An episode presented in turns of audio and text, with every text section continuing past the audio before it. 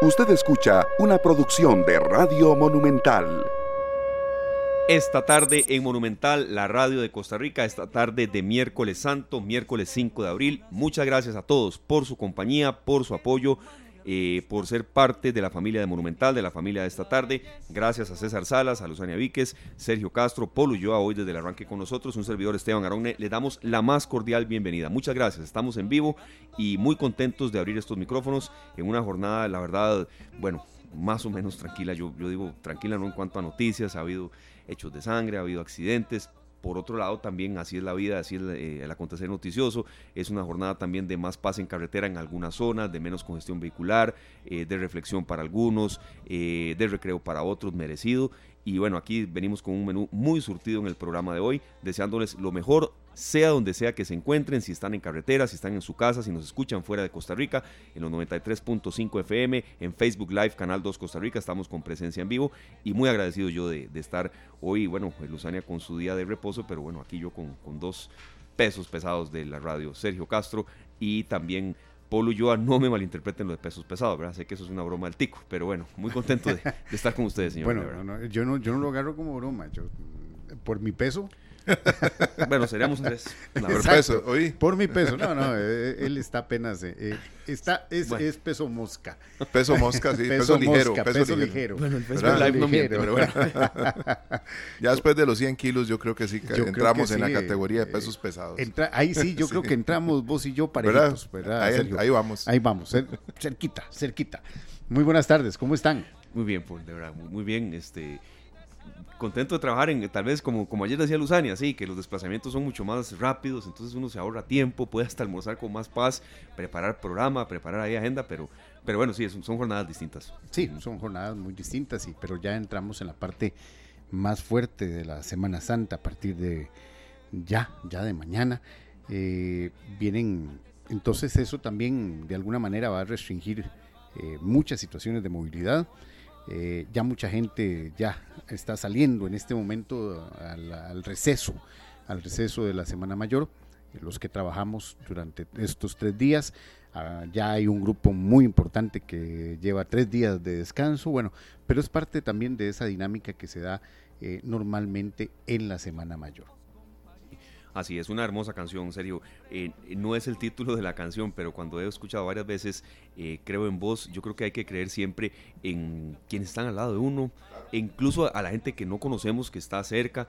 Eh, y, bueno, si a veces uno se lleva decepciones, hay segundas oportunidades. Es una letra hermosa de esta canción. Esta canción es original de Carlos Mejía Godoy, de. Nicaragua, y Jairo en un disco que se llama Estampitas.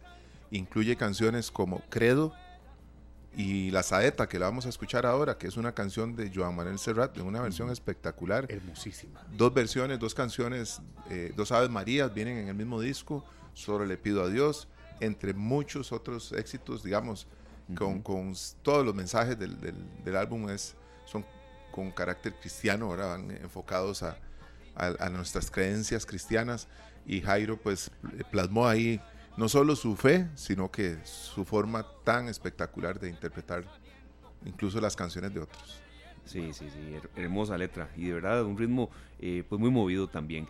Las 3 con 12, le agradecemos muchísimo de verdad a el padre Gustavo Meneses Castro que está con nosotros, vicario parroquial de la Catedral de Punta Arenas, muy amablemente aceptó nuestras disculpas de ayer, estaba en línea telefónica cuando a las 4 de la tarde con 18 minutos empezó a mover fuertemente prácticamente todo el territorio nacional. Y bueno, la radio es inmediatez y tuvimos que ahí hacer un impasse en la entrevista. Padre, bienvenido, queremos tomarlo en cuenta, estamos ya miércoles santo, reflexión, paz, calma. Eh, creo que un poco la Semana Santa debe recobrar eso y, ese, eh, en parte, el espíritu de esta entrevista con una serie de consultas que le tenemos acá preparadas. Pero bienvenido, Padre. ¿Cómo está Punta Arenas y cómo se encuentra y cuál es el mensaje eh, central que la Iglesia quiere enviar en estos días? Bueno, muchísimas gracias por, esta oportunidad de poder compartir este espacio con ustedes y a través de, la radio con todo el país, con todo Costa Rica y, de hablar de mis dos pasiones. Hablar de Jesús y hablar de Punta Arenas. Estamos aquí a las órdenes. Muchas gracias, muchas gracias Padre. Es un placer escucharlo y saber que, que siempre ha estado cerca de Radio Monumental también, cuando hemos tenido la oportunidad de conversar. Sabemos que usted siempre saca el ratito y esta es una semana muy especial y esas dos pasiones que usted tiene, ¿verdad? Eh, son las que hace que muchos también nos, nos llenemos aún más de nuestra fe. Sí, así es. Eh, padre, tal vez un, mensaje inicial, eh, ¿cómo tomar la Semana Mayor, verdad? Eh, a veces mm, se ha desvirtuado un poco en alguna gente, en otra no, hay profundo respeto. Sí, también tomando en cuenta la actualidad. Venimos de dos Semanas Santas, bueno, diríamos hasta tres, la anterior ya hubo menos restricciones y a veces uno siente como que la gente está alborotada para ir a una playa, a una montaña, se olvida un poco de tener una pausa, pero el mensaje central que ustedes quieren enviar en estos días. tenemos que tener claro que, que la sociedad el fenómeno social eh, es cambiante, sumamente dinámico, eh, y desde ese dinamismo y desde esa experiencia que tiene el ser humano, eh, el, componente espiritual del hombre, esa búsqueda de sentido, esa sed, esa hambre de sentido para darle a la vida, solamente puede ser llenada por Dios, eso es evidente desde nuestra perspectiva cristiana. Han habido ensayos muy loables y propuestas filosóficas que se han agotado a través del tiempo y lo, que persiste es eh, el hambre de este ser superior, ¿verdad? Que nos anima, que nos fortalece, que nos muestra el camino por donde seguir y algo muy importante desde nuestra debilidad encontramos la fortaleza para poder enfrentar las diferentes situaciones que se nos presentan en la vida. La Semana Santa, desde sus orígenes, desde sus orígenes, nos lleva a identificar a Dios cercano con nosotros, y cercano desde nuestras congojas, angustias, sufrimientos más radicales, ¿verdad? Como nos lo muestra Jesús en su pasión, pero también nos impulsa a la esperanza, a tener conciencia de que mañana no solo va a ser diferente, sino que va a ser mejor.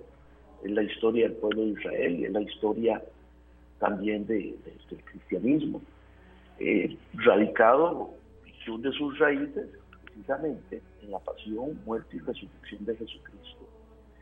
La resurrección de Jesús nos abre al umbral de la esperanza y nos lleva a trascender como seres humanos, como pueblo, como pueblo de Dios.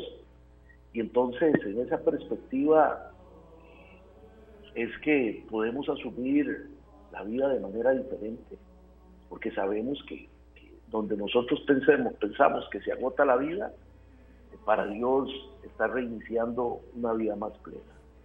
Eh, esa es la experiencia que deberíamos de realizar en esta, en esta Semana Santa y de ahí la importancia de sacar un ratito, ¿verdad? Eh, para poder penetrar en el misterio de la muerte y la resurrección de, Jesucristo, que transforma todo, ¿verdad? Nos transforma a nosotros y transforma la realidad en que vivimos.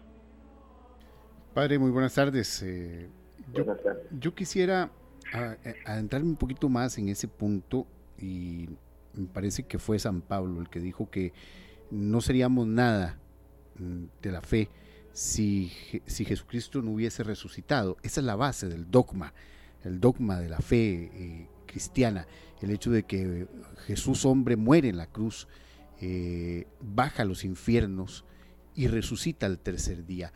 Eh, eso lo conocemos y, nos lo, y lo recitamos quienes tenemos una fe católica, lo recitamos desde que, desde que estamos niños, desde que vamos al catecismo, pero ya en ciertas edades y cuando ya crecemos, eh, no tenemos la, tenemos la capacidad de, de, recitarlo nuevamente, pero no de interiorizar la gran odisea que esto representa incluso a nivel espiritual. Sí, sí, sí es de la, de la primera carta de Corintios, en el capítulo 15. Uno profundizando en la vida de Pablo, uno se da cuenta que, que, Pablo se cristifica, o sea, Pablo se hace otro Cristo después de que lo conoce.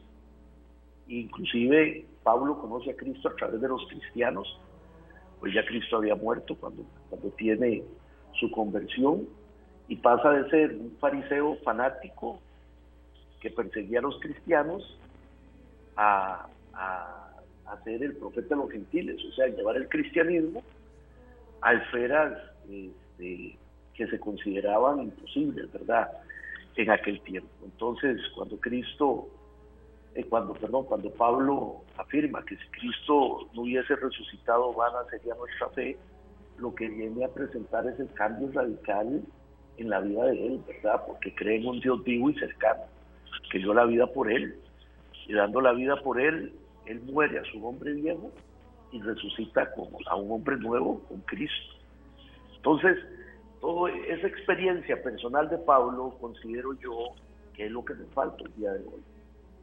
Eh, lamentablemente, de repente, somos cristianos, pero por una fe heredada o por una experiencia de socialización e inclusive ideológica, política, hasta hemos visto cómo han instrumentalizado la fe desde algunos este, ámbitos políticos, ¿verdad?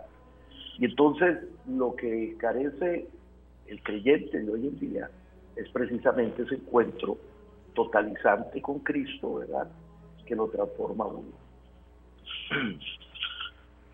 Claro, padre, eh, si nos vamos, digamos, a una, a una eh, tal vez eh, definición un tanto básica de la historia de la Semana Santa, que se organiza como conmemoración del Tríodo Sagrado, Pasión, Sepultura y Resurrección del Señor. Yo quería consultarle, em, ¿de qué manera podemos en nuestras vidas tener una resurrección? Cuando consideramos que hay algo que no va bien, cuando consideramos que hemos dedicado mucho tiempo al trabajo y la casa la descuidamos, o viceversa, o cuando consideramos que hemos dejado de lado un familiar que necesitaba de apoyo eh, tal vez haciendo algo un poco aparte de la propia religión, tomando en cuenta, por supuesto, eh, el significado de esta celebración, ¿verdad? Pero la manera en que podemos resucitar en nuestras vidas de cosas que no van bien incluso. Sí, esa pregunta es muy interesante ponerla en el contexto celebrativo, ¿verdad? O sea, ponerla en el contexto de la celebración de, la Semana Santa y todos los momentos sagrados que se tienen en esta. Pero eh, la iglesia tiene un periodo de preparación a la Semana Santa. Y ese periodo de preparación son los cinco domingos previos, que es la cuaresma. A veces la cuaresma la vivimos de manera muy superficial, lo que no nos permite llegar a, a esa experiencia plena de la Semana Santa. Si uno se pone a ver lo que se celebra en los evangelios de cada domingo, uno lo que descubre es cómo Cristo se pone en el centro de nuestra historia personal para irnos llevando a reconocerlo a Él, como posteriormente se realizará el domingo de resurrección o el sábado en la noche, en la vigilia pascual, como el resucitado. Cristo se nos presenta a través de la cuaresma como el agua viva, nos presenta como la luz, se nos presenta como la vida, el último domingo, y posteriormente eh, entramos en esa experiencia Domingo de Ramos, en el que nos damos cuenta que a pesar de todo, que a pesar del sufrimiento que tiene Jesús, todo lo que se nos ha venido diciendo, se ha venido celebrando previamente, toma sentido en la resurrección, ¿verdad? Cuando logra vencer la muerte. Eh, de ahí la importancia para nosotros los creyentes católicos, yo entiendo los que eh, encuentran en la Semana Santa un espacio de recreo, un espacio de convivencia familiar, un espacio de, de poder cambiar el cassette, ¿verdad?, con el traje diario. Pero como católicos eh, es, una experiencia, es una oportunidad para profundizar en el misterio del conocimiento de Jesús y para reconocer lo que Jesús ha realizado por mí, ¿verdad? realizado por todos y para darnos cuenta que nuestra vida se debe orientar a la experiencia total, ¿verdad? De no solo hacer parte de nuestra vida, de ser parte de nuestra vida la presencia de Jesús, sino también de ser nuestra propuesta para armar nuestro proyecto de vida, ¿verdad? Entonces, eh, lo que se nos propone es crecer humanamente, ¿verdad? Esa es la propuesta de Jesús total, crecer humanamente y poder llevar a transformar los ambientes, como decías hace un momento, ¿verdad? Eh, en el ambiente familiar, mis costumbres personales, el daño que le puedo hacer a los demás, por tratar de satisfacer mi propio egoísmo y poner en su lugar esa actitud eh, de Jesús, de donarse, de entregarse por los demás, poner eso como el centro de nuestra vida. Si ya nosotros lográramos ordenar nuestra vida en esa actitud oblativa de Jesús, haríamos tanto bien a los ambientes en que nos movemos, ¿verdad? Laborales, familiares, etcétera, ¿verdad? Claro, este padre, nosotros vivimos ahora en una sociedad en donde la gente tiene ahora pues más opciones de asistir a diferentes iglesias, ¿verdad? Los católicos disfrutamos de la Semana Santa y la celebramos de una manera muy distinta a la que lo hacen otras iglesias. Y, creo que con el avanzar de los años ha ido creciendo aún más un respeto hacia estas celebraciones. Eh, creo que ha sido merecido, ¿verdad? Ganando nosotros eh, ese respeto, porque yo antes escuchaba a alguien de otra iglesia decir que hay que perder tiempo, que qué es ese montón de gente en la calle, que ahora viene una procesión y se queda la ciudad sucia. Creo que el respeto entre las iglesias ha ido creciendo y, aprovechamos este espacio más bien para, para alentar a la gente que no tiene la costumbre de celebrar la Semana Santa como la celebramos los católicos, para que mantengan esa línea de respeto que es tan importante para que cada quien también celebre sus fechas y sus, y sus días, como debe ser, Padre. Sí, claro, claro, claro. Es necesario, ¿verdad? Eh, para mí resulta muy contradictorio, ¿verdad? Eh, que nos peleemos entre, entre los que seguimos a Cristo, ¿verdad? Cuando en realidad, eh, si lo planteamos así, el enemigo, el enemigo está en otro lado, ¿verdad? está en las tasas de homicidio que hay aquí en Punta Arenas, que es un dolor profundo, una herida, llegar uno a celebrar un funeral de un muchachito de 16 años, asesinado por otro de la misma edad, con cinco disparos en la cabeza. Una realidad del desempleo que tenemos aquí en Punta en donde ha sido un ataque sistemático a la actividad pesquera, ¿verdad? Y se han ido cerrando fuentes de empleo. Eh, o sea, es tan compleja la realidad y tan difícil la realidad y está causando tanto dolor tanta situación que se está presentando en ella, que más bien todos deberíamos, de los que creemos en Jesús, deberíamos de, unificar nuestro, nuestro discurso prácticamente, ¿verdad? O por lo menos respetarnos desde la propuesta que tenemos, cada uno desde la iglesia que, que, tratamos de, de, hacerlo presente, ¿verdad? Y de motivar a otros, de motivar a, de motivar a que se siga a Jesucristo y desde la experiencia de Él comenzar a transformar esta realidad, que ahorita es una realidad de muerte, ¿verdad? Nosotros, como lo acabamos de decir hace un momento, que creemos en la resurrección, creemos en el ser humano y creemos que las cosas pueden ser diferentes, ahora más que nunca tenemos que llevar un mensaje de fraternidad, de solidaridad. Padre, eh, bueno, entramos ya en la parte más eh, fuerte de la Semana Santa.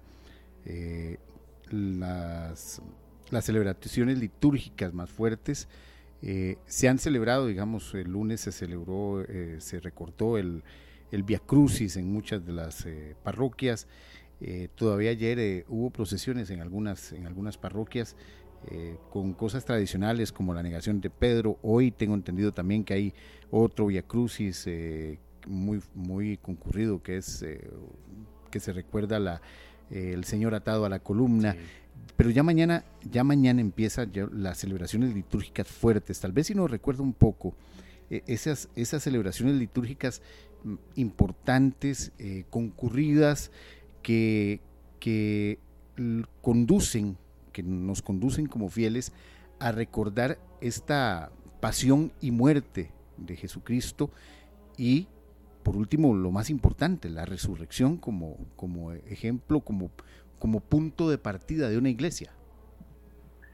Sí, las, eh, las celebraciones litúrgicas inician el domingo con el Domingo de Ramos, que es esa celebración tan hermosa, ¿verdad? Donde recordamos la entrada de Jesús a Jerusalén, que Jesús se presenta, irrumpe en la escena pública de Jerusalén como el profeta de Galilea, del que ya se venía hablando, ¿verdad? Y la gente comienza a levantar sus ramos, ya su fama le precede, ¿verdad? Comienzan a levantar, a levantar ramos de olivo, eh, recordando la entrada triunfal de David en su momento, por eso hay una, hay toda una simbología riquísima, ¿verdad? Donde Jesús entra en un burrito, ¿verdad? Igual que era como se movilizaba el rey David. Y el pueblo de, de, Jerusalén lo recibe alegremente, pero también eh, esa alegría que se manifiesta con la entrada de Jesús a Jerusalén viene a ponerse, diríamos, en perspectiva, ¿verdad?, con la lectura de la pasión. De la pasión, en este caso nos tocó la del Evangelio de San Mateo, en la que nos recuerda la pasión y muerte de Jesús. Ahí finaliza la lectura de la pasión con la muerte de Jesús. Entonces uno se mueve en esos dos espacios que podríamos presentar como contradictorios, ¿verdad? El pueblo de Israel que exulta de gozo, recibiéndolo con palmas, y después terminamos con la lectura de la pasión y la muerte de Jesús. Lunes, martes y miércoles son sobre todo, eh, se realizan actividades de piedad que llamamos, muchos de, de piedad popular, ¿verdad? De religiosidad popular, se confiesa mucho, ¿verdad? Durante esos días, ya previamente se viene confesando, pero se confiesa prácticamente todos los días en las parroquias, se celebra la Eucaristía y entramos propiamente en el trigo pascual, que es la parte más densa, ¿verdad? De la Semana Santa, porque son tres días muy intensos. Tenemos el jueves, que se realiza en la misa vespertina, en la misa de la tarde, la celebración eucarística en donde hay una serie de, signos, ¿verdad?, que nos llevan a recordar la, la, institución de la Eucaristía, nos llevan a recordar la institución del ministerio sacerdotal y nos llevan a recordar también el sacramento, yo digo sacramento, ¿verdad? Pero es el mandamiento, el mandamiento del amor, eh, que es donde brotan los otros dos, tanto la Eucaristía como la institución del orden sacerdotal. En esta celebración eucarística es cuando se hace el lavado de los pies, que nos recuerda cuando Jesús se puso a lavarle los pies a sus discípulos para demostrarles a ellos que la verdadera autoridad estaba en el servicio, no en el poder. El Viernes Santo tenemos la, la lectura de la pasión. El Viernes Santo es el día en que eh, que no se celebra la Eucaristía, el único día que no se celebra la Eucaristía en ningún lugar del mundo. Este, se acostumbra a hacer algunas procesiones, pero también eh, la, la, celebración litúrgica es la lectura de la pasión y cuando se realiza la adoración de la cruz. Después de que finaliza esa celebración, bueno, el jueves, perdón, me devuelvo un momentico al jueves. El jueves después de la celebración eucarística tenemos eh, la adoración de Jesús en el monumento que le llamamos nosotros, que en Heredia es famoso, ¿verdad? Porque las parroquias están tan cerca también entre ellas, que se hacen monumentos preciosos y la costumbre de la gente es ir y rezar un ratico en cada parroquia frente en los monumentos donde está Jesús sacramentado, puesto en el cupón. Y eh, posteriormente, el, el, viernes, se presenta lo que les decía, la, lectura de la pasión, la oración de la cruz, y el sábado pasamos todo el día en silencio, hasta en la noche, que es la vigilia pascual, ¿verdad? Que exultamos de gozo por la resurrección de Jesús, se empiezan las tinieblas y comienza a iluminarse todo. También hay signos que se ponen de manifiesto, la luz, el agua, que representa el bautizo, el pregón pascual, que es el canto hermoso que se realiza y, este, y con el que se celebra la resurrección de Jesús. Y todo se hace en el contexto de la Eucaristía, es una vigilia porque son siete lecturas las que se realizan, entre cada lectura hay salvo y oración, los salmos se recomiendan que sean cantados, entonces es una experiencia que lleva de dos a tres o cuatro horas a veces, la celebración de la vigilia pascual. Claro. Padre, ya por último, eh, bueno, usted está precisamente desde Punta Arenas. ¿En qué parte se encuentra, padre? ¿En, la propia catedral eh, de Nuestra Señora del Carmen o por dónde está en estos momentos?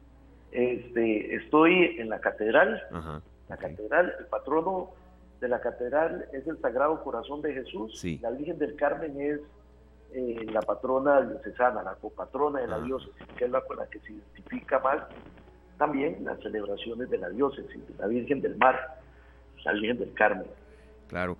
Sí, era un poco esa la consulta. Las personas que vayan a Punta Arenas, que estén por allá, que se pueden eh, esperar, que, pueden disfrutar por allá en estas celebraciones, eh, participar, porque por ejemplo aquí en zonas que hemos estado en San José o visto en imágenes y demás, sí está siendo muy concurrida la participación de la gente, de verdad que sí. Sí, este, hay muchísima sensibilidad, ¿verdad? Aquí también nosotros pasamos confesando hoy, eh, pasamos confesando hoy toda la, toda la mañana.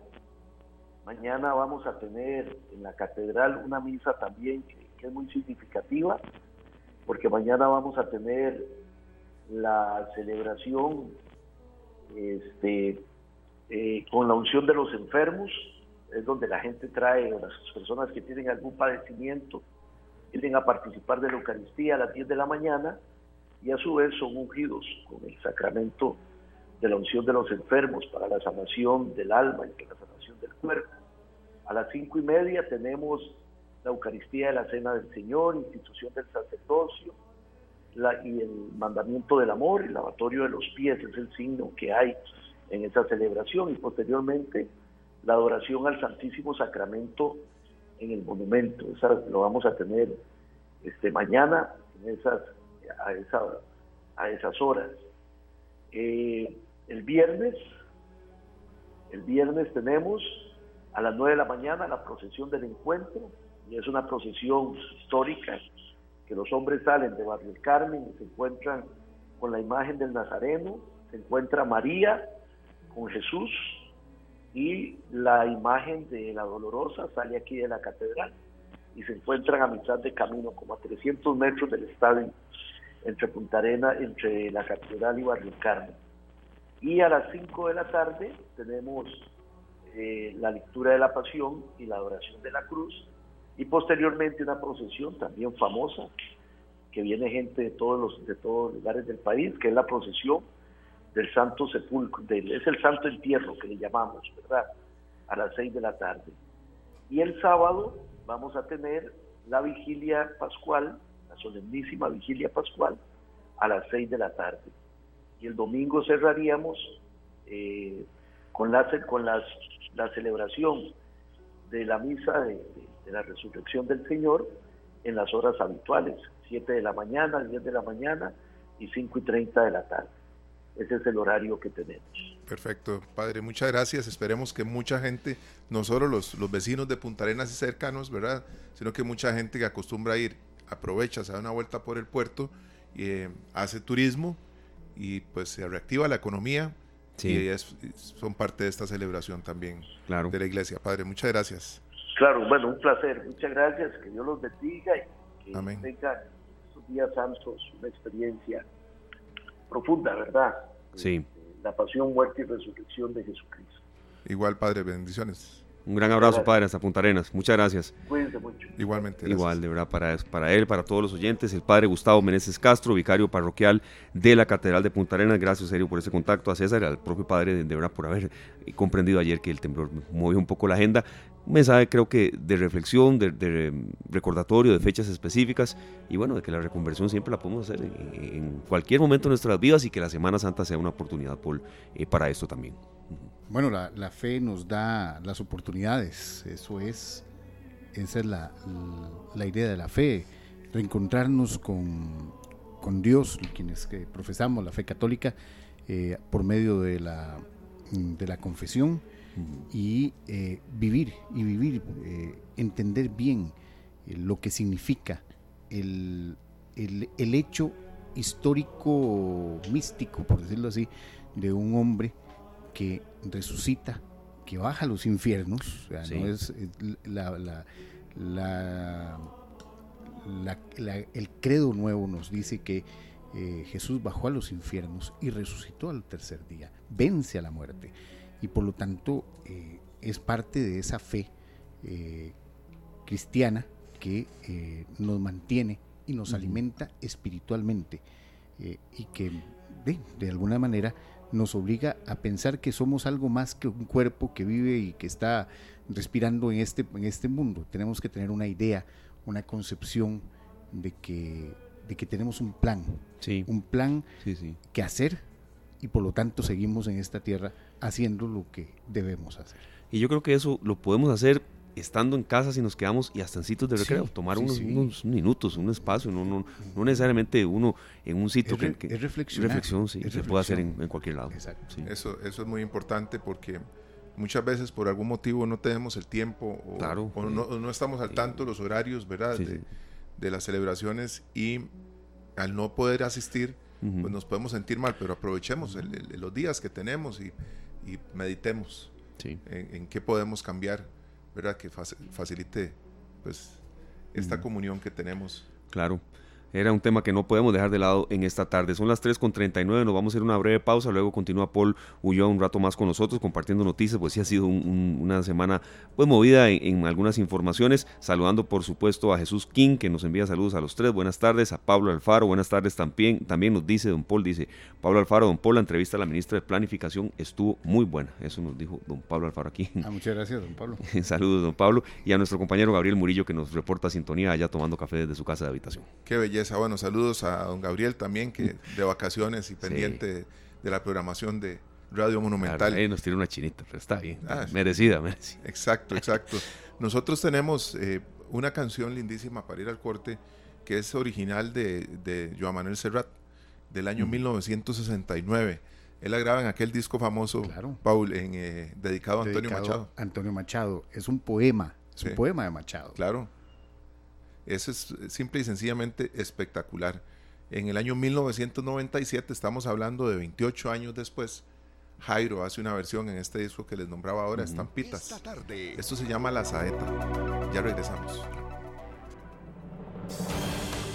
3.48 de la tarde, seguimos acá en Monumental, la radio de Costa Rica, ahora compartiendo con Polo Ulloa también, eh, Sergio Castro, César Salas, gracias a los compañeros de Canal 2 que están con nosotros, Jocelyn y Manuel también dándonos todo el soporte, eh, compartiendo otras informaciones ya de este miércoles santo que también han sido eh, referencia, han sido noticia, creo también hay por un poco de, de réplicas de ese temblor eh, de ayer, de, de algunas aristas informativas también que es bueno eh, darle seguimiento. Bueno, del, del temblor hubo pocas réplicas, según Sí, estábamos, han dicho viendo, sí. los expertos, eh, 31 réplicas eh, hasta horas de la mañana, pero realmente son pocas, son pocas las Sí, sí, réplicas. sí, tomando en cuenta la magnitud. La ¿verdad? Sí, magnitud, claro. una magnitud muy fuerte eh, sobre eso, pero donde sí hay réplicas es en el asunto de la seguridad, eso está Sí. tremendo.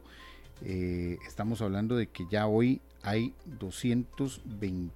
227 eh, homicidios y, y Limón hoy con un hecho Sí, tremendo que se dio, un aquí. triple homicidio en el sector de Limón.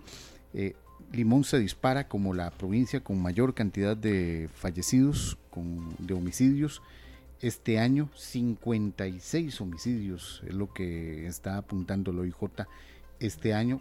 A esta misma fecha llevaban 40 el año pasado y eh, es, según el OIJ, eh, junto con San José, las provincias que están encabezando esta, esta matanza ¿verdad? que estamos viviendo y que estamos viendo, esta violencia que se está viviendo Sí, en, nuestras, sí. En, en, to- en estas partes, principalmente en la provincia de San José y en la provincia de Limón, seguido por Punta Arenas, pero por ahora eh, estas dos provincias, San José y Limón, están arrasando Sí, con los números y preocupante, porque sí es una situación tremenda lo que está pasando en nuestro país en este momento en materia de seguridad, con un triple homicidio en, un, en, un- en Limón, con un- tres personas, tres hombres fallecidos y una mujer herida que fue trasladada al centro médico. sí, yo creo que eh, de verdad, Sergio y Paul, este es un tema que tocaremos la semana que viene. Creo que en Semana Santa se diluye un poco, pero, pero no hay que pedir cuentas, buscar soluciones, buscar tal vez alternativas de protección, porque ahora sí estábamos mencionando lo que esto pasó en Limón hoy y ya ha sido repetitivo en otras zonas también. Y es que uno puede estar pasando por un lugar o desayunando o lavando el carro y ahí sale. Sí, o comprando premiado. repuestos, ¿verdad? Absolutamente. sí. Porque uno, uno, yo escuché y se lee mucho en las redes sociales que es entre ellos y que es- se van eliminando entre personas que andan en, en los mismos negocios. Bueno, pero es que no está pasando en la casa de ellos. No está pasando en el lugar donde ellos normalmente trabajan. Está pasando en cualquier lugar. Recuerdan hace poco cerca de la rotonda en, San Pedro. Ajá, eh, claro. La, Fuente de la Hispanidad, cerca de esa parte, sí, claro.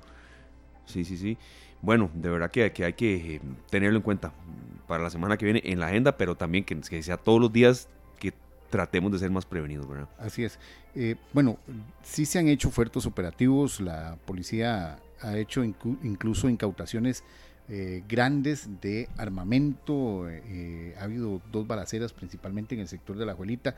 Ayer lo decíamos, la fuerza pública ha estado haciendo operativos relámpago para sacar las armas de circulación. Esto es muy importante porque un arsenal que fue descubierto en Alajuelita, estamos hablando de armas de muy grueso calibre que han provocado eh, balaceras constantes en esta zona y que ha llamado mucho la atención, bueno, el hecho de, esa cantidad y la, capacidad de fuego que tiene estos grupos eh, criminales, ¿verdad? Que incluso es más, mucho más que la fuerza pública.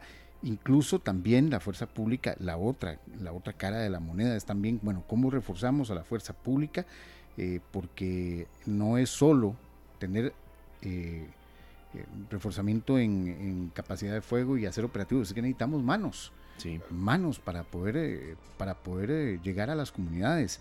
Bueno, ya Seguridad Pública recibió más de 11 mil ofertas de personas que desean formar o, sea, están interesados en ingresar a la fuerza pública. recordemos que el periodo para enviar atestados inició la semana pasada y finaliza hoy, pero ya al día de hoy, entonces quiere decir que hay 11 mil personas que están interesados en ser policías. Recordemos que el sistema para recibir ofertas estuvo cerrado por cuatro años y la idea es eh, tener perfiles que puedan funcionar y llenar las vacantes con las que se van eh, dando en la fuerza pública. Así que es muy importante, sí, también eh, crecer en cuanto a cantidad de policías y no solo en cantidad, es tener policías realmente comprometidos y capacitados. Capacitados, eh, bien eh, entrenados para hacerle frente a una criminalidad que no solo es el hecho de, combatir el eh, cuerpo a cuerpo el, crimen con, con las personas, con, ladrones y con asesinos, no. Hay también una capacitación fuerte en el asunto de, de no recibir o de no pertenecer a estos grupos criminales. Porque cuando hay policías, y, se lo digo porque con conocimiento de muchos casos, hay policías muy buenos que de un momento a otro son, eh, están, eh, se ponen en el ojo y después los empiezan a ver y van eh, y los tientan. El crimen organizado los tienta. Y son estos muchas veces, y ya lo hemos visto en recientes operativos, oficiales que pasan información que eh, a los grupos organizados para, eh, para precisamente evitar los operativos. Así que eh, va en, todo. los nuevos policías deben ser personas que quieran realmente servir a la patria en todo el ámbito y no dejarse tentar por el crimen organizado ni dejarse vencer por los criminales comunes. Sí, sí, sí. Hay un aporte aquí muy bueno que nos hace eh, un oyente, un amigo oyente, eh, Oscar Ramírez, va bajando del volcán Irazú y nos dice que la señal es muy buena. Qué dicha, eh, Oscar. Gracias por, de verdad, por, el, por, el, reporte y por el comentario que nos hace. Dice, la pobreza es, es, una causa fuerte de esto, no hay plata y esto lleva a la gente a, delinquir. La, la pobreza, la, el falta, bueno, hemos hecho y hemos recalcado que esto no es solo una situación de imponer más eh, leyes y estrictas leyes eh, y penas a los delitos, ¿no? Hay una, una causa eh, de la criminalidad todavía más, más enraizada a la falta de trabajo, a la falta de oportunidades, a la pobreza. es, todo un, es todo un compendio de acciones que debe emprender un país, no un gobierno, y eso es muy importante recalcarlo no es solo un país, no es solo un gobierno, es todo el país, todo el país, como tal. Sí, no un ministerio específico. No un ministerio específico. seguridad, no, no, no, no, no, y no, y ni, un poder, y ni un poder en particular, no. Es que tenemos que hacer todos eh, una frase que a mí me encanta, que nos lo dijo Febe Cruz en un, en un reportaje, lo que podemos hacer nosotros mismos desde nuestro metro cuadrado, desde nuestro propio metro cuadrado. Así que, bueno, es, es, es, importante ponerlo en práctica y, y ver cómo podemos avanzar como país para solucionar este aspecto de la inseguridad. Ustedes, les voy a hacer una pregunta, vamos a hacer un paréntesis aquí porque como somos tres chiquillos, ¿verdad? Ah, sí. Claro. ¿Ustedes jugaron liguitas alguna vez? sí, ¿verdad? Claro. Yo, yo recuerdo que una de mis primeras medallas fue en un campeonato Jupas. Campeonato Jupas, bueno, buenísimo también. Sí, sí, sí. Recuerdo el famoso MT3 también, pero las liguitas eran infaltables. Sí, sí, Es que vieras qué curioso, y, qué curioso y qué maravilloso. En Atillo 4 se está haciendo una inversión en la cancha de fútbol. Ah, qué bueno. Eh, está la cancha de fútbol, ¿verdad? de tamaño oficial. Hay una cancha más pequeña al lado y está la cancha de baloncesto. Se están renovando, votaron los camerinos que habían y están haciendo camerinos nuevos. ¿Es la que está a un lado de circunvalación? Eh, no, no, la que, está a un lado de circunvalación es Atillo 3. Atillo 3, correcto. Ojalá que sea algo que se vaya a hacer de, cancha en cancha. Sí, Pero eh, lo bonito es que se le ha estado haciendo, se ve que se está invirtiendo, pero está la, plaza abierta. Entonces hoy vi unos muchachos jugando, creo que estaban jugando liguitas. Eran 3 y 3. Normalmente uno jugaba liguitas de 12 con 2 y 2, ¿verdad? Pero yo sigo insistiendo en que si esas canchas estuvieran abiertas al 100% del tiempo, habrían muchos muchachos que aprovecharían para ir a jugar a una mejenguita de vez en cuando. Nada más. Eh, yo, yo, yo soy testigo, eh, por ejemplo, eh, el cambio, y, siempre lo, digo, a mí no me, no me importa si me cobran más los impuestos, si yo estoy viendo que se está haciendo algo. Obra. Obra. Sí, sí, ¿Por qué? Bueno, eh, Escazú empezó una renovación de un tiempo para acá de, sus parques. Hace poco terminó el Parque Central de Escazú. Hay una canchita y esa cancha pasa llena desde las 6 de la mañana y hasta las 9, 10 de la noche. Igual la cancha de básquetbol. Eh, cada parque eh, comunitario tiene, se, ha tratado de que tengan una canchita, aunque sea de, de pasto artificial y pasan llenas. Sí, sí. Pasan llenas. Eso, quiere decir que lo que necesitamos son espacios. Son espacios para poder, para que nuestros niños y jóvenes vayan, pero ojo, no es solo crear espacios por espacios, porque espacios hay muchos. Sí. Es, es incentivar. Es incentivar y también vigilar, tener la seguridad de que ese espacio no se va a convertir en un sitio de atracción, en, en, una, exactamente, en una guarida, de, en una guarida, en un búnker.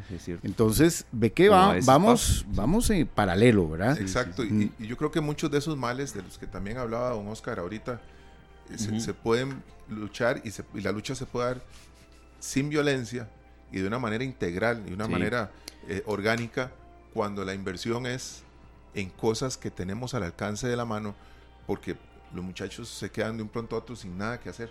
Sí. ¿Verdad? Y si encima habían tomado la decisión de no estudiar y no están trabajando y están ahí no hay ya se va formando una, una, bola, sí, se va formando una bola de nieve que es muy difícil ya. Pero sí es, es, necesario que no solo tengamos los espacios, porque nada, nada hacemos con renovar espacios, sí, perfecto, y que los dejemos abiertos, perfecto. Pero hay que tener también vigilancia. Hay que estar eh, nosotros como padres también, y se los digo, no es, vaya, vaya, vaya, vaya, vaya, juegue, vaya, juegue.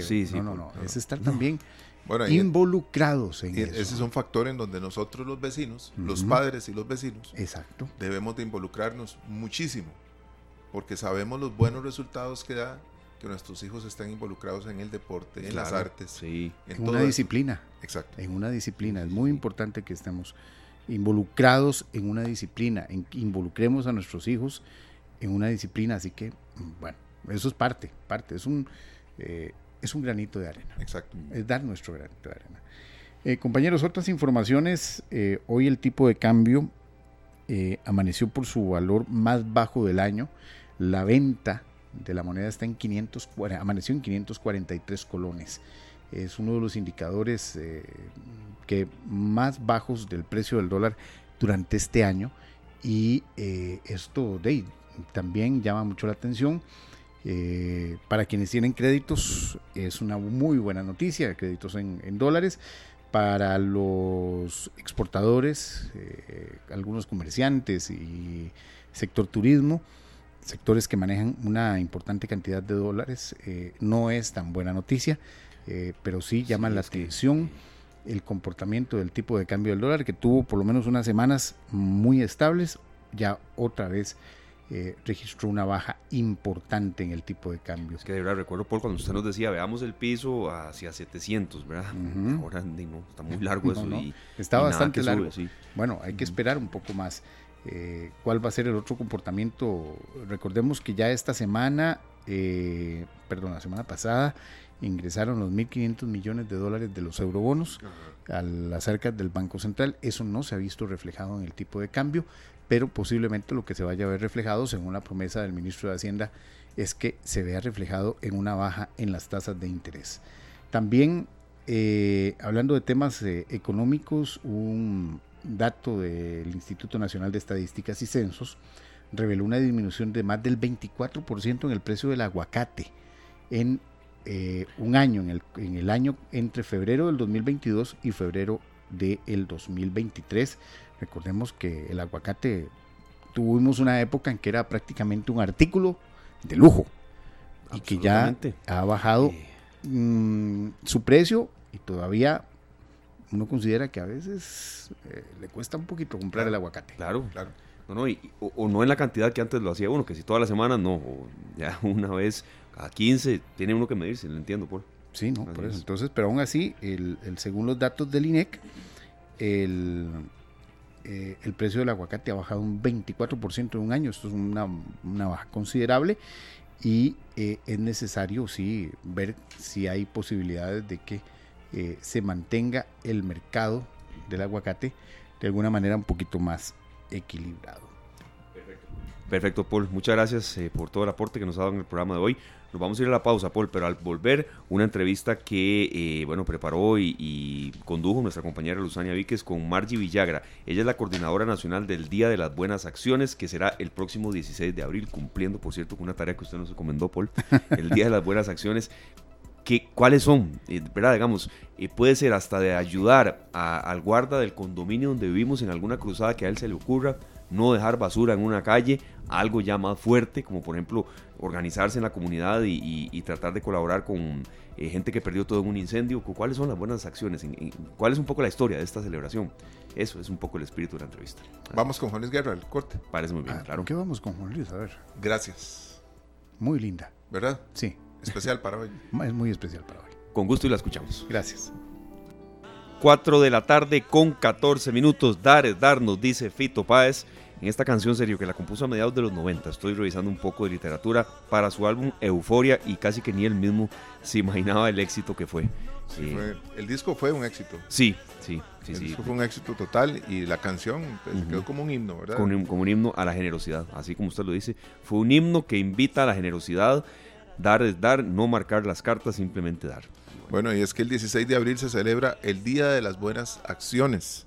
Y nosotros tenemos un, un espacio muy importante que hemos hecho hoy para empezar a celebrar esto, Esteban. Claro, así es. ¿En qué consiste el Día de las Buenas Acciones? Eh, ¿Por qué se celebra?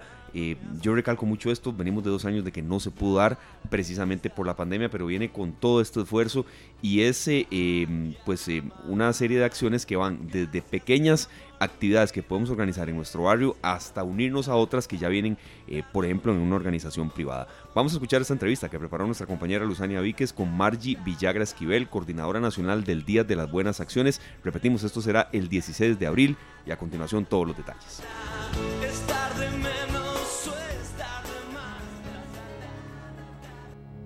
Muchas gracias compañeros. Continuamos con más aquí en esta tarde de miércoles con más información valiosa y bueno, no podemos dejar de lado que estamos en la Semana Mayor, una semana muy importante, importante en donde tratamos de en esta tarde darles a todos ustedes contenido de valor para tomar mejores decisiones, pero también motivarnos a ser mejores seres humanos. Recordemos que somos seres humanos en construcción y yo creo que siempre podemos hacer algo más. Y bueno, por eso estoy muy contenta, me siento muy complacida porque hoy estoy con Margie Villagra Esquivel. Ella es coordinadora nacional del Día de las Buenas Acciones que bueno, se está celebrando o se está llevando a cabo más bien en nuestro país también desde hace algunos años. Así que Margie, Bienvenida, qué gusto verte nuevamente.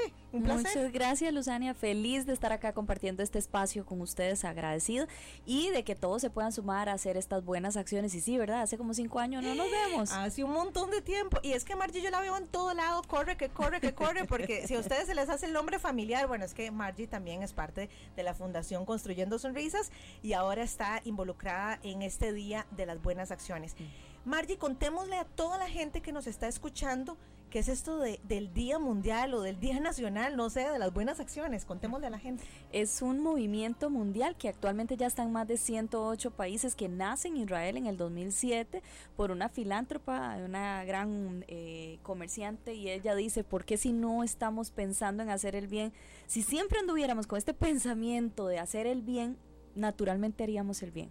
Y empieza a fluir constantemente, donde en el 2014 llega a Costa Rica como el primer país a nivel de Centroamérica y se, se instala con niveles y tasas de indicadores muy buenos, donde se ve que hay intenciones, buenas prácticas de diversos países que quieren hacer buenas cosas, ¿verdad? Entonces se busca que sea un epicentro, propiamente este 2023 lo celebraremos el, el 16 de abril, pero aún así se quiere que sea constante y que las inscripciones sean...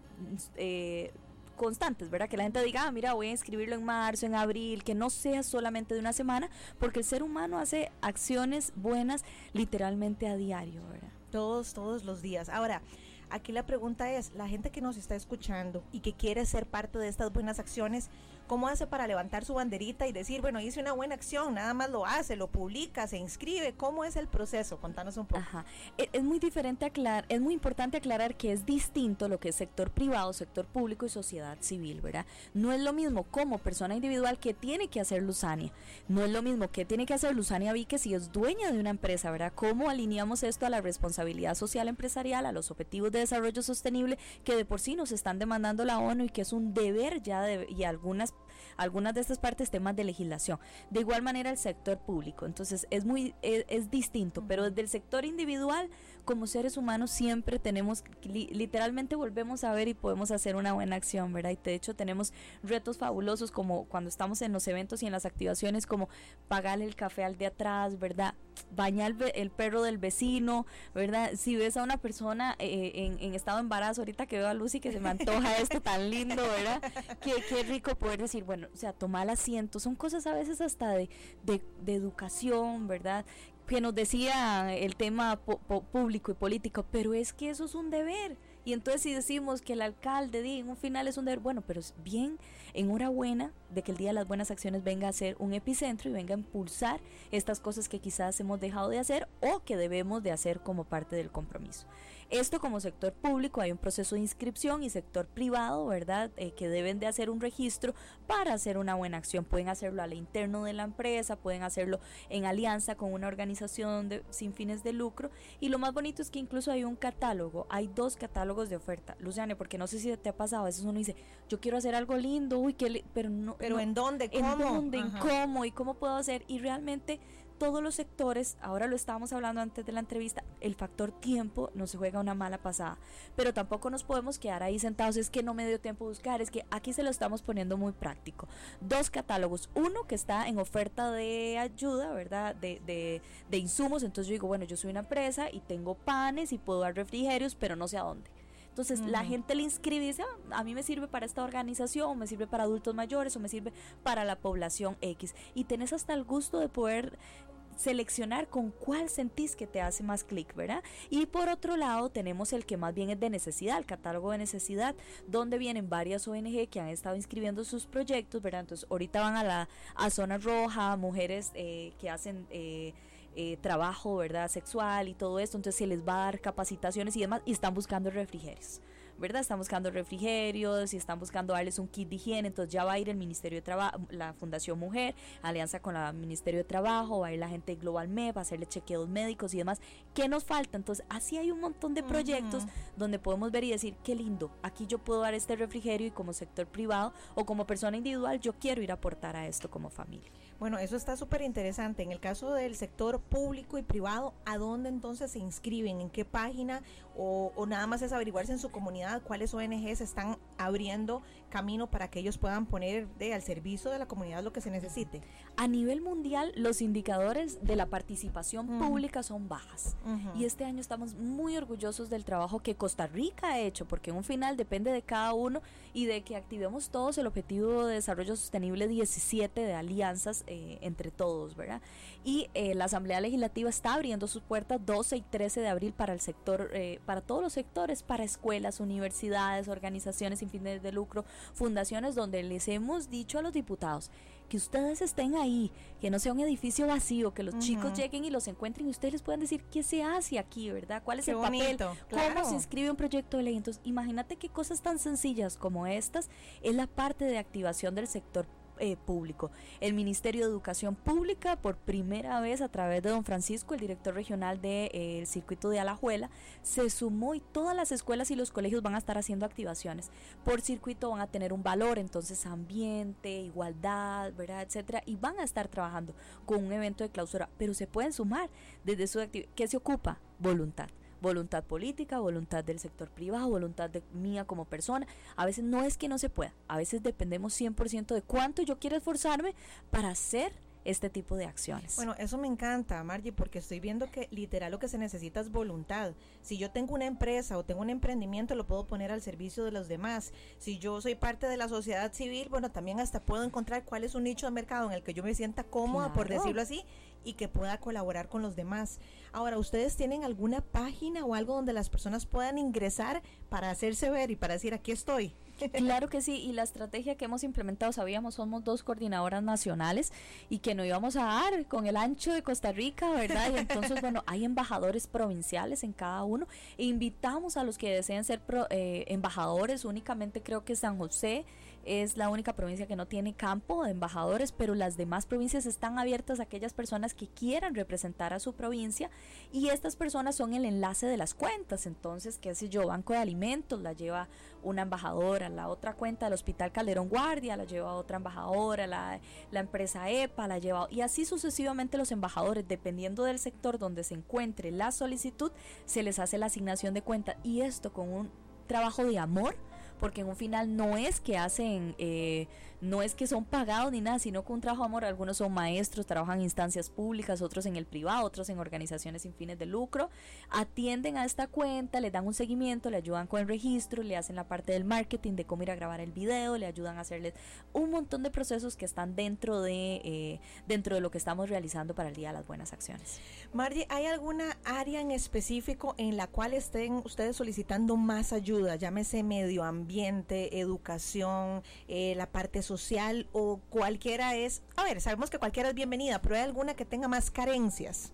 Yo creo que el sector privado eh, eh, este año se ha activado muy bien, ¿verdad? En las carreteras vamos a estar viendo cuando vamos para allá la gente de Global.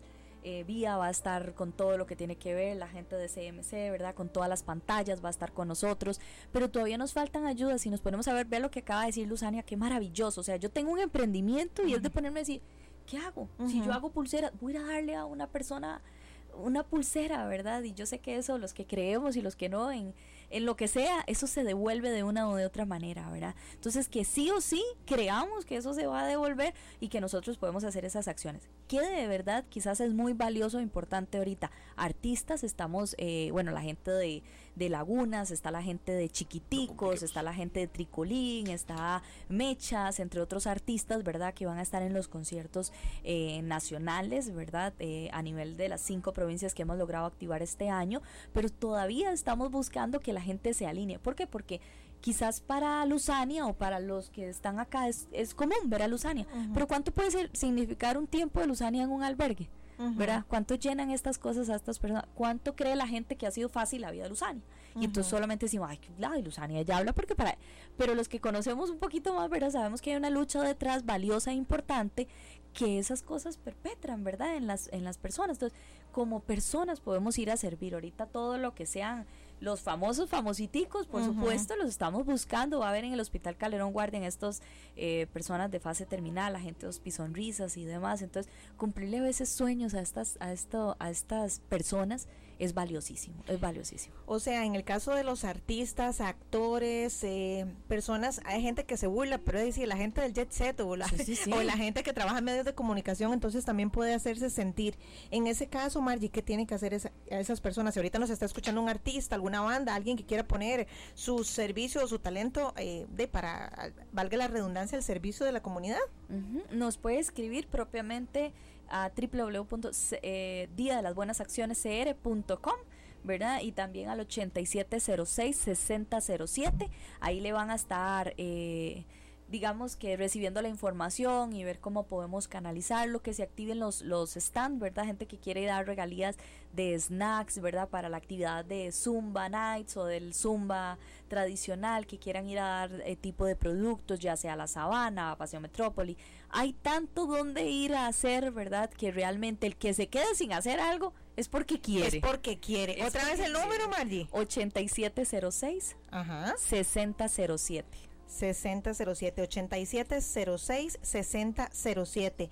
¿Hasta cuándo, Margie, va a ser todo este periodo de inscripciones del cual nos has estado hablando? ¿Hasta qué fecha? El 20 de abril cerramos corte para la parte de la premiación que vamos a tener, que también es algo maravilloso, parte de la innovación que se está haciendo este 2023, a favor de que la gente se saque que es un día, aunque así se llame el movimiento, Día de las Buenas Acciones, queremos que andemos en un día cotidiano. Y entonces se hace corte 2022-2023 y el 20 de abril estaría cerrando, es decir, que el próximo 2024 haríamos corte 2023-2024 la gente de la Cámara de Industria eh, van a ser panelistas, pero también van, otra persona va a ser jueza.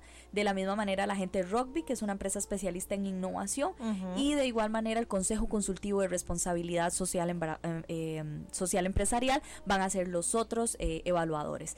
Van a haber tres premiaciones, sector privado, a los tres sectores, sector privado, sector público y sociedad civil, y los tres premios va en mayor activación de voluntariado, en mayor impacto que se haya hecho a nivel de sociedad, ¿verdad? Y el otro, el proyecto más innovador.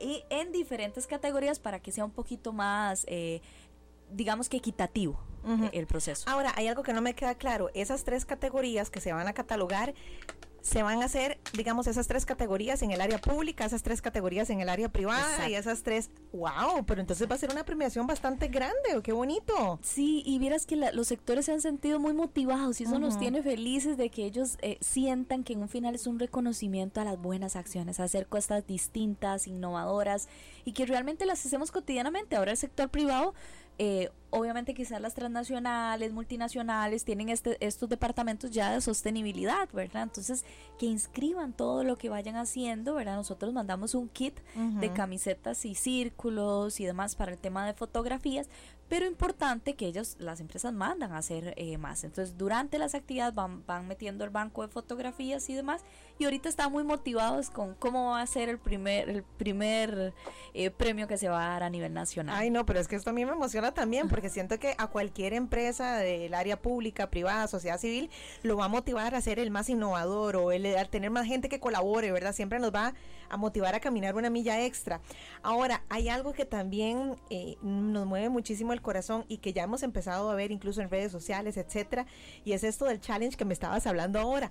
¿En qué consiste esto? Contanos un poco. Bueno, el challenge arrancó propiamente el, el, el primero de abril sale eh, a, la luz y sale con nuestra imagen principal, que es la gente de la media docena, ¿verdad? Y ellos propiamente lo que hacen es nominar, ¿verdad? O retar a una persona. Y lo que hemos hecho es que en la gira de medios, este, no crea que usted se va a ir sin el reto. Ah.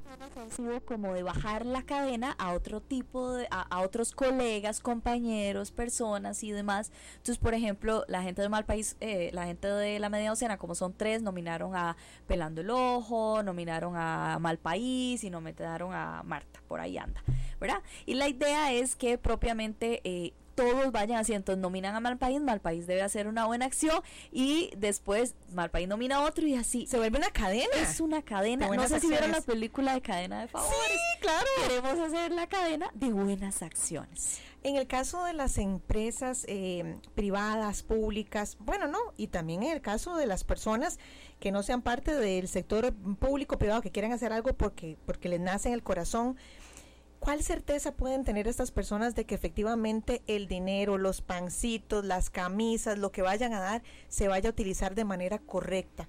Creo que esta es una vitrina, Margie, también para quitar ese miedo, esos tabúes y que las personas sepan que es una organización seria y que es un movimiento internacional que ya afortunadamente llegó a nuestro país, pero que se sientan tranquilos también. Lamentablemente, como experta en, responsabilidad social empresarial, que es parte de, de mi sombrero, el que lleva en asesorías al sector privado, yo les entiendo porque ahorita hay una malversación de fondos y además el sector de sociedad civil nos falta todavía entender que la parte de filantropía y asistencialismo ya no lo está demandando, la ONU nos está demandando lo contrario, hagamos acciones responsables, ¿verdad? pero no hay nada más fácil para darse cuenta que eso va a llegar que usted lo vaya a dejar usted mismo. O sea, que la empresa diga, yo voy a comprar los árboles, yo lo voy a ir a repartir. Y así ir, ir a hacer y palpar el trabajo de, a primera mano es llevarse ese sentimiento como, como, como colaboradores de una empresa de sentirnos orgullosos. Recordando además las tendencias que hay a nivel mundial, eh, que viene un registro, ¿verdad?, de una investigación que se hace en Estados Unidos, literalmente el colaborador necesita sentirse afianzado con la empresa y la estrategia principal está en los voluntariados corporativos, ¿verdad? Entonces aprovechemos esta coyuntura de que nuestros colaboradores vayan llenos porque llenos de cosas maravillosas, ¿verdad? Los que realmente hemos hecho voluntariados entendemos, o los que servimos en comunidades y demás, entendemos que ahí está la felicidad. Y que ni un carro, ni una casa, ni estas cosas no son la verdadera felicidad. Entonces, el ir a servir, para los que no lo han hecho, súper invitados. Realmente ahí encuentra uno la felicidad real, se queda el corazón y uno sale como renovado, como si no tuviera nada, hasta uno vuelve a ver y dice, y no tengo nada, no sé ni qué, sale feliz, agradecido con la vida, con Dios, ¿verdad?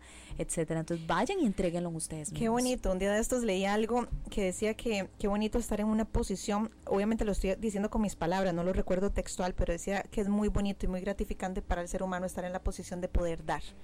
¿verdad? Eh, entonces, si hoy tenemos la posibilidad de dar, dar que lo que se pueda, que sea. lo que sea, nuestros dones, nuestros talentos, eh, eso que aprendimos a hacer muy bien, y si estamos en esa posición, créanme que somos muy bendecidos, sobre todo si estamos hablando de esta semana mayor, que es una semana que, insisto, utilizamos para hacer introspección, para hacer cambios en la vida, esta puede ser una excelente oportunidad. Y Margie, yo quiero preguntarte algo personal. Yo, bueno, yo tengo ya varios años de conocerte y he visto que siempre has estado involucrado, involucrada en muchas eh, causas sociales, marcando la diferencia y caminando esa milla extra de la cual hemos estado hablando. En el caso del Día de las Buenas Acciones, ¿Qué significa para vos ser parte de esto? Para vos, o sea, a nivel personal, a nivel emocional, para Margie, ¿qué es esto? ¿Qué representa? Creo que era un gran reto profesional y personal, ¿verdad? Eh, te comentaba todo lo que viene, ¿verdad? Pero me encanta conectar a los sectores. Realmente creo que todos, y la palabra es debemos, pero debería ser con una voluntad propia de sentir que somos responsables de lo que le pase, no a Costa Rica, al mundo entero y si de verdad a veces todos entendieran o percibieran lo que uno siente cuando sirve, uff, de verdad que habría más gente feliz, más gente dando campo en las carreteras y sonriendo y no así, ¿verdad? y, y, eso se convierte, yo creo que una pasión. A, mí me apasiona el servir, me apasiona ver a mis hijos en un comedor lavando trastos y yo, dele, dele, que faltan todo esto todo empresarios es cansado para los hijos. Mire que los niños están muriendo de hambre.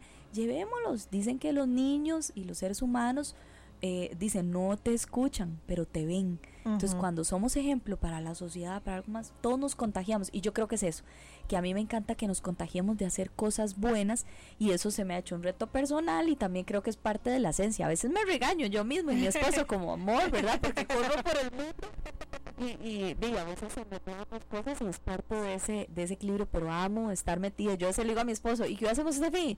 ¿Y si nos vamos para Leo 13 o agarramos para Zarapiquí? Está bien, amor, yo entiendo esa pasión y que invites a toda la gente que nos está escuchando en este momento para que se sume a esta iniciativa del Día de las Buenas Acciones porque todavía hay tiempo.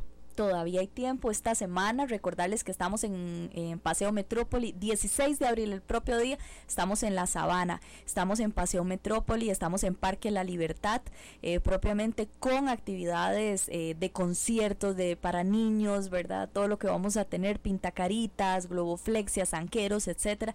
No se pierda esa actividad y deben de llevar cosas de segundo, o sea, más fácil no puede estar de más todo fácil lo que imposible. tenemos, esto va para Guararí, para otras comunidades 13 y 14 de abril, Universidad Nacional, igual va a estar parte de la media docena ahí trabajando. Van a haber jóvenes de lidera, gobernantes de La Paz, perdón, eh, de Guararí, que van a estar en cartel, con carteles en la carretera dando buenos mensajes positivos. La gente de FIFCO va a estar haciendo retos por medio de sus botellas, ¿verdad? Y demás, para que la gente participe y se sienta retada. Y van a haber muchas actividades en nuestras redes sociales, en el Facebook Día de las Buenas Acciones Costa Rica. Pueden ir viendo el cómo vamos, el clic y sobre todo el reto no nos quedemos sin hacer nada. Realmente es fácil a veces hasta ceder el campo, ¿verdad? Sonreír, hacer algo por los vecinos. Ese día salir y limpiar los caños de nuestro barrio, ¿verdad? Hay cosas maravillosas que todos podemos hacer. Nadie puede decir que no tiene nada que ofrecer. Y lo dice don Eduardo Galeano, que cuando ayudamos en vertical, en cierta manera estamos ayudando. Pero cuando entendemos que es en horizontal, entendemos que hay un intercambio de valor donde todos tenemos algo que aportar. Ay, qué bonito está eso. Ahora me lo tenés que decir para, para anotarlo y que se quede así como mi frase célebre de todos los días.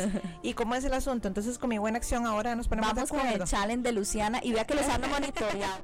Vamos a ver, la idea es que Luzania se comprometa a hacer una buena acción y que tenga para nominar propiamente a alguien. ¿Cuál es tu buena acción? La que usted crea que para usted es valiosa. Si en este momento que está en un proceso de embarazo, ¿verdad? Se ha sentido de una manera y a otras mamás que están en ese proceso les puede ayudar, genial, ¿verdad? Si quiere ir a un comedor, porque para Luciana es muy valioso, la gente ¿Cuántas personas no admiran a Luciana? ¿Cuántas personas no desean una foto con Luciana, por el amor de Dios? Y eso va a llenar corazoncitos genial. Pero tienes que hacerlo, manda hacer un, eh, una nominación y ahí estar pendiente de que a quien retaste lo cumpla, ¿verdad? Ah, bueno, voy, lo prometo y creo que voy a nominar a mis compañeros, a Esteban, a Sergio y hasta Pablo Díaz, que es que nos ha ayudado a hacer esta. Ok, voy a apuntar en el corazón. Esteban, Sergio y Pablo Díaz. Esteban, Sergio y Pablo Díaz. Por favor, ya, nominados todos. Voy a pensar con qué, pero bueno, sí, hay que, hay que nominarlos para que hagan una muy buena acción. Eh, Margie, bueno, yo no tengo más que agradecerte por haber sacado el tiempo de estar con nosotros, de compartir estas buenas noticias, por instarnos a ser cada día mejores y las puertas de Monumental siempre van a estar abiertas porque este tipo de acciones, este tipo de movimientos se tienen que divulgar y se tienen que reproducir en el mundo. Así que muy agradecidos con vos por habernos acompañado. Muchas gracias, Luzania. Feliz de haber compartido este espacio, todos de nuevo invitados a hacer buenas acciones. Espero que cuando nos volvamos a ver en cinco años, o yo esté embarazada otra vez, o tú, alguna de las dos y nosotros continuamos con más aquí en esta tarde. Parece que Esteban tiene hambre o no sé qué es lo que pasa, así que bueno, continuamos con más compañeros. Muy buenas tardes. Así es, serio, no, no. Gracias, Luzania, de verdad, por este aporte. A Margie que estuvo con nosotros. Eh, pues sí, serio, a las 4.39 un poco el hambre aprieta a veces. va llegando, va, llegando. llegando Va llegando. Como dicen los amigos de la pandilla, va llegando. Va llegando y hay que, que, bueno, que saciarla. Bueno, muchas gracias a Margie Villagra Esquivel, coordinadora nacional del Día de las Buenas Acciones. Por supuesto que estaremos retornando con este tema ya cuando la fecha se vaya acercando, el 16 de abril. Volveremos con este tema. La pausa y venimos con mucho más de esta tarde, 4 con 40 minutos. 4 con 43 minutos. Continuamos en esta tarde en un programa serio en el que hemos tenido de todo y no podemos finalizarlo tomando en cuenta al sector turístico. Hemos tenido esta semana gente de Guanacaste, hemos tenido también a gente de Punta Arenas, bueno, hoy mismo incluso. Y hoy eh, cerramos con la parte de Limón, pero en nombre de Limón también eh, a todo el sector turístico. Es por eso que, que no queremos cerrar esta semana de trabajo eh, sin tomar en cuenta a los que están luchando para que, bueno, que el turismo se levante. bueno, también un parámetro de cómo está la ocupación, ¿verdad? Por supuesto, nosotros felices porque nos traen buenas noticias, Esteban, y siempre un antojito, yo creo. Sí, sí, sí, sí, sí. Establecemos contacto con don Randy Gordon Cruikshank, él es el presidente de la Federación de Cámaras del Caribe allá desde Puerto Limón. Y repetimos, hemos tomado en cuenta todos los sectores, hoy queremos irnos hasta Puerto Limón. Don Randy, ¿cómo está, cómo, cómo está el sector turismo, por supuesto en lo que concierne a Limón? Pero sé que ustedes también tienen mucho contacto con otras cámaras, ahí nos envió un contacto de San Carlos que lo usaremos en otros programas también.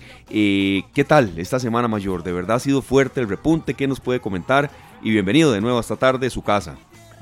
Hola Esteban, eh, Sergio, un gusto, un gusto como siempre eh, saludarlos, un gusto pues eh, participar de, del programa de ustedes. bueno, sí, pues aquí en Limón muy bien, la verdad es que nosotros lo dijimos, después de la pandemia, si, si nos poníamos las pilas, nosotros sabíamos que Limón iba a ser un destino preferido por la gente. Y bueno, y eso en realidad eh, no ha cambiado. Eh, estamos full ocupación, Caribe Sur y, en el norte también me, me, reportan también que la ocupación está bastante buena. Eh, esto a pesar, Esteban y, Sergio, de que de la carretera eh, sí hay unos tramos, digamos, de lo que es Siquirres a Limón, prácticamente hecho, ya la abrieron, está muy bien, está, uno viaja muy rápido, pero hay un tramo entre Pocosí, digamos, después del Surquí, Pocosí, más o menos, eh, ¿qué puedo decirles? Despuésito, llegando a la ER, donde ya hay una parte ahí que todavía está cruda, como lo decimos popularmente, y ahí hay un poquito de atraso. Ajá, eso es Mercedes de Guásimo, don... Es, sí, sí, sí, Pero bueno, a pesar de eso, eh, Limón es un destino pues muy apetecido por el costarricense, desde, lo hemos dicho, mucha gente nos ha dicho que después de la pandemia y por circunstancias de querían un lugar más cercano, vinieron a Limón y ahora es el destino favorito para muchas personas. Bueno, estamos llenos, yo más bien lo que quiero es aprovechar el espacio para decirle a la gente que Está bien que disfrutemos con la familia, con los amigos, pero hagámoslo con prudencia.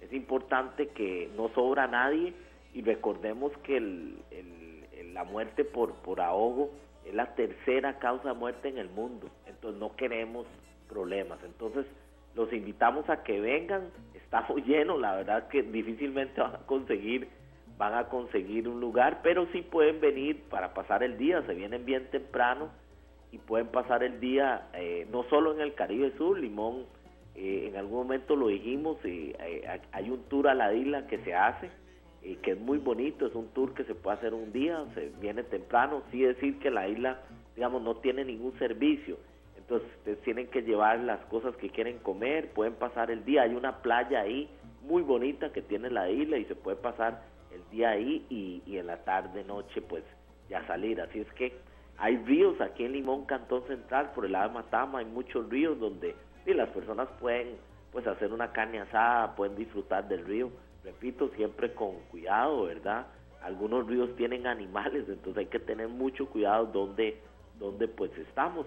Pero en, términos generales, las zonas turísticas de Limón son muy seguras y en términos generales son zonas donde y que le gustan mucho al turista, tanto nacional como extranjero. De Matama, eh, Randy, ¿es que sale? De, Matama, exactamente. Matama ese es, lo que llamamos la bomba. Ahí hay muchos ríos, eh, incluso la gente que le gusta la cleta, es un lugar muy bonito para cletear porque usted puede, eh, son los lugares donde hay montañas, usted puede andar por ahí y puede terminar en un río. Así es que es un lugar bonito porque normalmente mucha gente piensa Limón el Caribe Sur o Tortuguero. Pero bueno, del lado de, en el Cantón Central también hay, hay cosas interesantes. Está el Parque Cariari, eh, que, que, bueno, es un parque que administra Icoder, es un parque espectacular.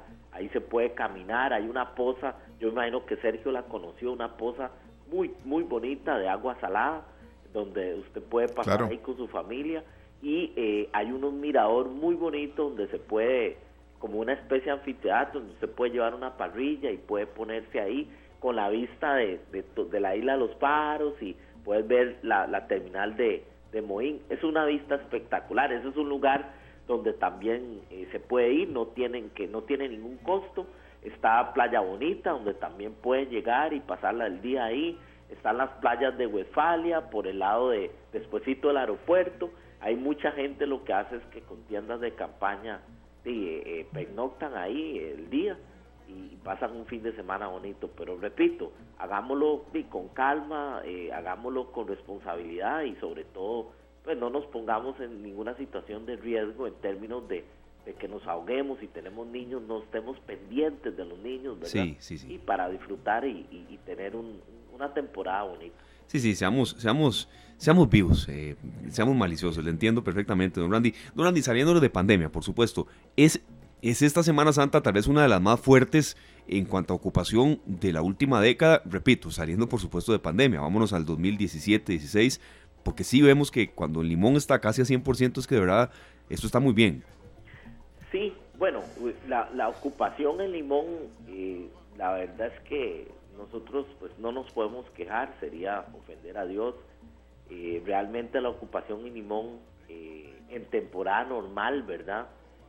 Es de lunes, de lunes a jueves, es, perdón, de lunes a, jueves sí, es de un 80% y los de jueves a domingo es del, es del 100%. Y, eso, y esa tendencia se ha mantenido después de la pandemia antes de la pandemia había un comportamiento diferente, porque había mucha gente que tal vez no conocía Limón, todavía hay muchos costarricenses que uno se topa en San José que le dicen a uno que no conoce Limón. Es más, ayer una señora que conocía Limón me dijo que no conocía Limón. Entonces, es una buena, después de eso registramos eh, pues un aumento importante.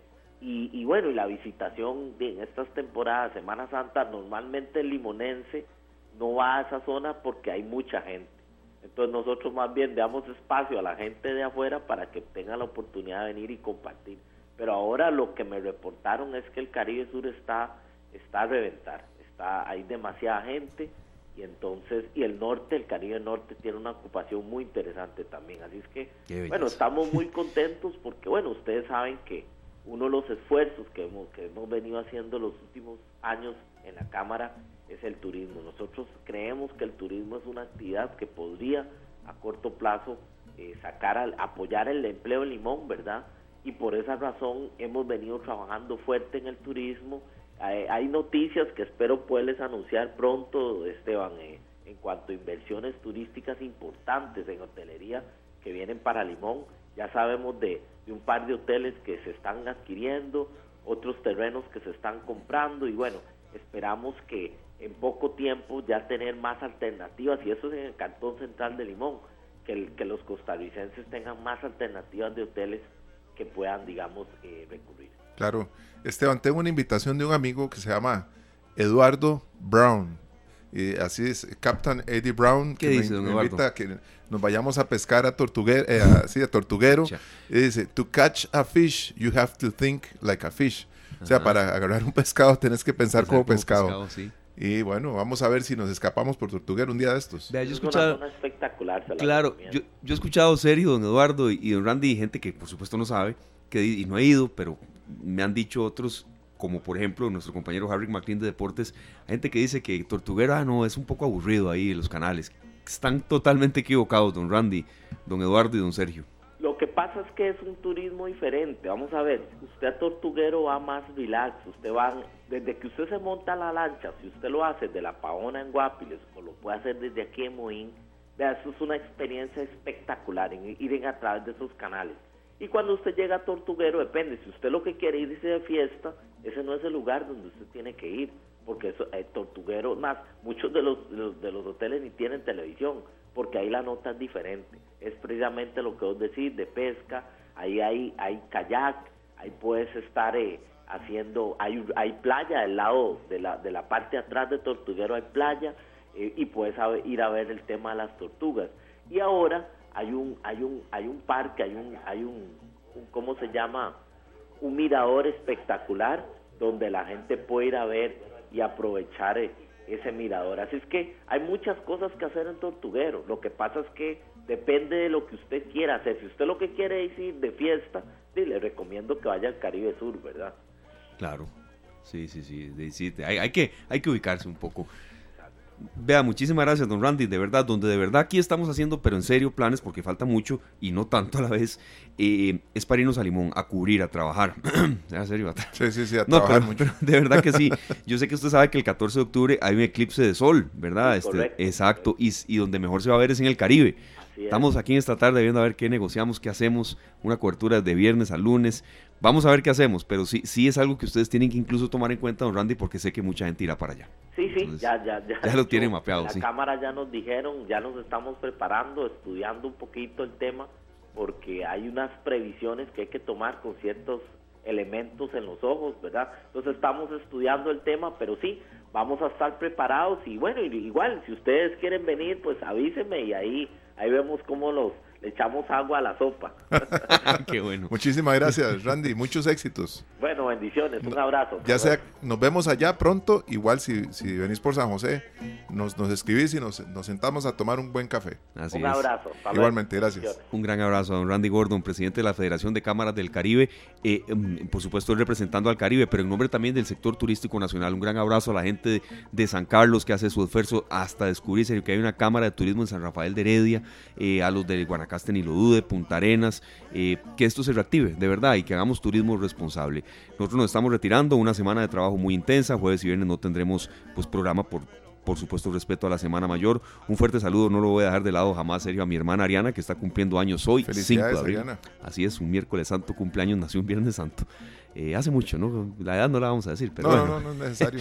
todo el abrazo del mundo lleno de amor a mi hermana Ariana, que está con su familia descansando. Y bueno, Sergio, cumplimos una semana de verdad de, de mucho trabajo, de mucho sentimiento. Y bueno, ahí nos reencontraremos. Jueves y viernes no estamos a la gente, eh, calma, de verdad, Sergio, en carretera, los que se quedan aquí, uso responsable a 911, uso responsable también, eh, de verdad, de, de medicamentos, eh, de verdad, que sea una semana de un poco de pausa. Ha, Sí, sido, sí. ha sido años difíciles. Y aprovechemos para reflexionar también, para Claro, un meditar. poco. Sí, sí. Así es que bueno, feliz Semana Santa. Nos despedimos con esta canción de Tercer Cielo, se llama Creeré. Creeré. Muchas un gracias. agradecimiento especial a César, a los compañeros de Canal 2 que nos han apoyado toda esta semana. Y Sergio Creeré, despide esta tarde. Gracias, César.